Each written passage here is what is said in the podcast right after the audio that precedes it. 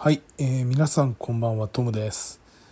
えー本日、えー2021年5月28日、えー金曜日ですね、えーこちらの収録をしてます、えー入門サイバーセキュリティいつものようにスタートしたいと思います。えっ、と28日今日はですね、え結構、えニュースが届いています。えーとですね、まず最初に脆弱性関係ですね。えー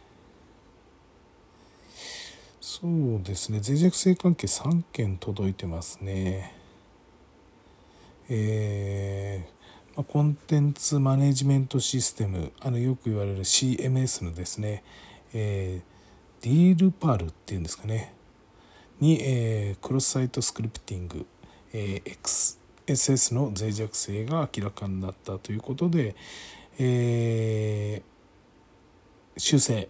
パッチの方が、えー出ておりますので、えーこちらの方を参照いただければホームページ参照していただければと思います。えそれと、え2件目の脆弱性は Web サーバー NGINX っていうんですかねちょっと僕これ使ったことないんですけれども、えー GINX ってやつですね、えーこちらの方で、えー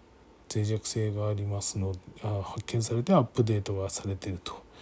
いうことでこちらの方も、えーホームページの方を見ていただければと思います。それと脆弱性3件目最後に、えー ISC の ISC の、DHCP に脆弱性。クライアントサーバーと、クライアントとサーバーのいずれにも影響があると。いうことで、え脆弱性に対処したアップデートが、え出ています。こちらの方は ISC えもしくは、え JVN のですね、えー方に、えーオーバーバッファフローの脆弱性が、えー紹介されてますのでホームページをご覧いただければと思います。はい。えー、と続いてですが、えーまずあのちょっと気になるニュースですね。えーニトムズという会社ですね、え従業員がスミッシング被害に遭って顧客情報流出の可能性というニュースが入ってます、え日東電工の子会社で、え日用品製造などを手掛けるニトムズでですね、え従業員がフィッシングの被害に遭いえ取引先情報などが流出した可能性があることを明らかにしたということです。え今回ですね、え SMS、ショートメッセージサービスを用いたフィッシングいわゆるスミッシング攻撃による被害が発生したということです。同社によれば4月30日に従業員が業務用端末で受信した外部事業者を装った SMS に対して誤ってアカウントとパスワードを入力してしまったと同アカウントに対して第三者より不正アクセスが行われたということです今回の不正アクセスによりえー取引先担当者の氏名会社名電話番号のほか取引先担当者の名刺情報などが外部に流出した可能性があるということです。えー件数などは明らかにしていません。でこちらあの取材あのマスコミの取材に対しては回答を控えたいとしてコメントは得られなかったということです。え同社では対象となる取引先の担当者へ個別に経緯を説明して謝罪したと。個人情報保護委員会には5月12日に報告済みということです。こちら詳しくはニトムズのホームページをご覧いただければと思います。はい。えー続いて2件目のニュースなんですがこちらもスミッシングですかね、えワクチン予約受付を装うスミッシング。不在通知のグループが関与している可能性があるということです、え新型コロナウイルスのワクチン予約を受け付けるなどと騙しマルウェアへ感染させたり個人情報を搾取するえスミッシング攻撃が発生している問題で従来より大規模にスミッシング攻撃を展開している攻撃グループが関与している可能性が高いことが分かったと。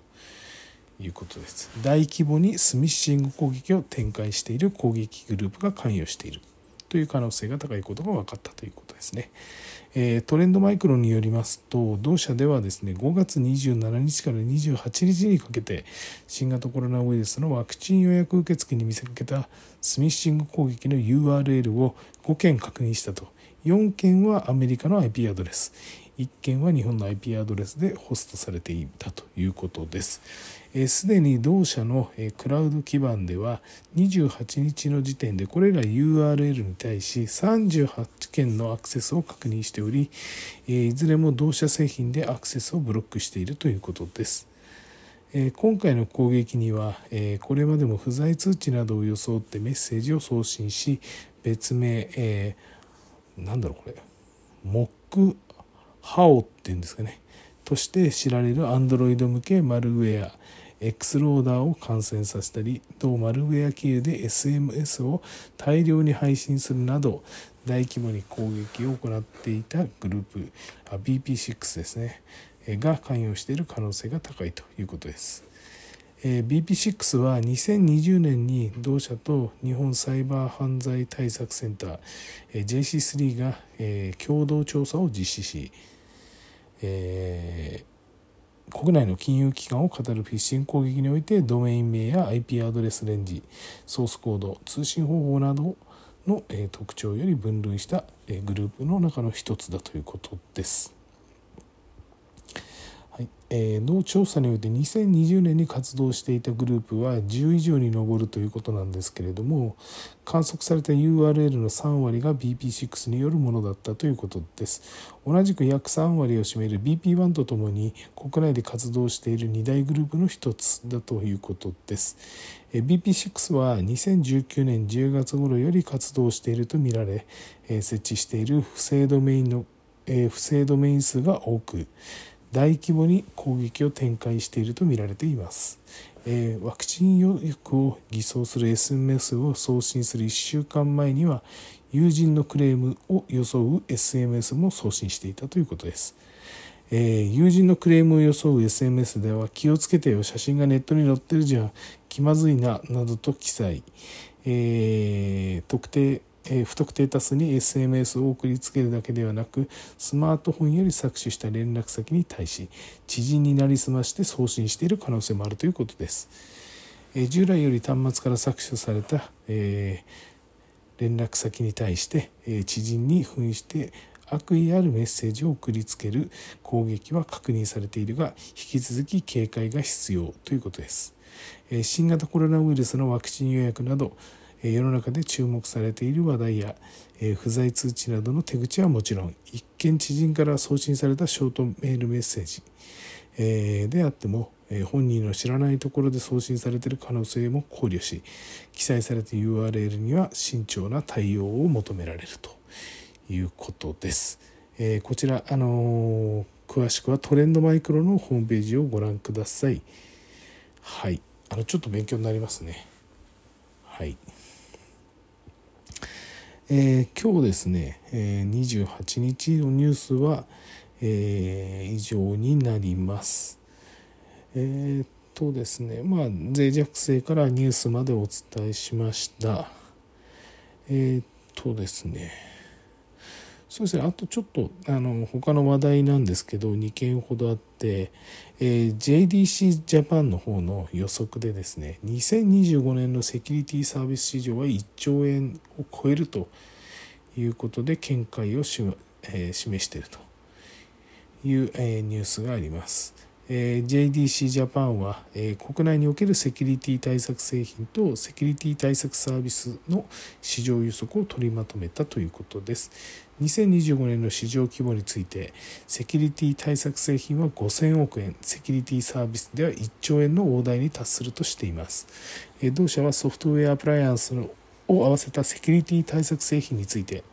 2020年から2025年までの年間平均成長率を5.7%と予測しています。えー、市場規模については2020年の3817億円から2025年には5033億円へ拡大するとの見通しを示したということです。ソフトウェア製品市場は年間成長率7%と堅調で2020年の3218億円から2025年には4505億円に成長すると分析しています。特に SaaS 型セキュリティ対策ソフトウェア市場は17.5%と好調を維持し2020年500の599億円から2倍以上となる1342億円へ拡大すると予測しています。一方ですねセキュリティアプライアンス市場は2020年は VPN 接続の増加により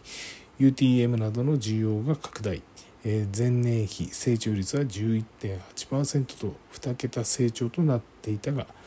今後はセキュリティ投資がクラウド環境へ向けられることから減速し2020年から2025年の平均年間成長率をマイナス 2.5%2020 年の600億円から2025年には527億円に縮小すると見ています。コンサルティングシステム構築運用管理教育トレーニングサービスを含むセキュリティサービスの市場は2025年までの年間平均成長率を3.5%とし市場規模は2020年の8616億円から2025年には1兆230億円に拡大すると見込んでいます。こちらの話題については IDC ジャパンのホームページを見てくださいはい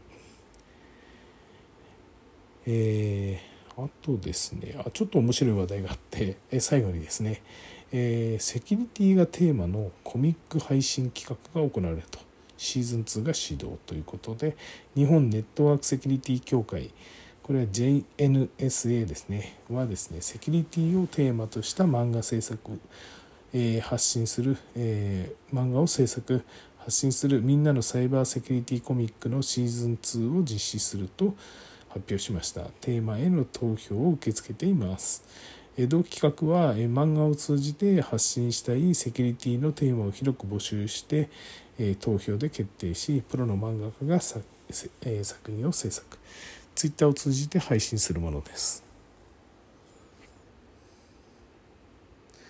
えー作品を通じてセキュリティに関する知識の普及やネットリテラシーの向上セキュリティに寄与するハッカーのイメージアップセキュリティ人材の育成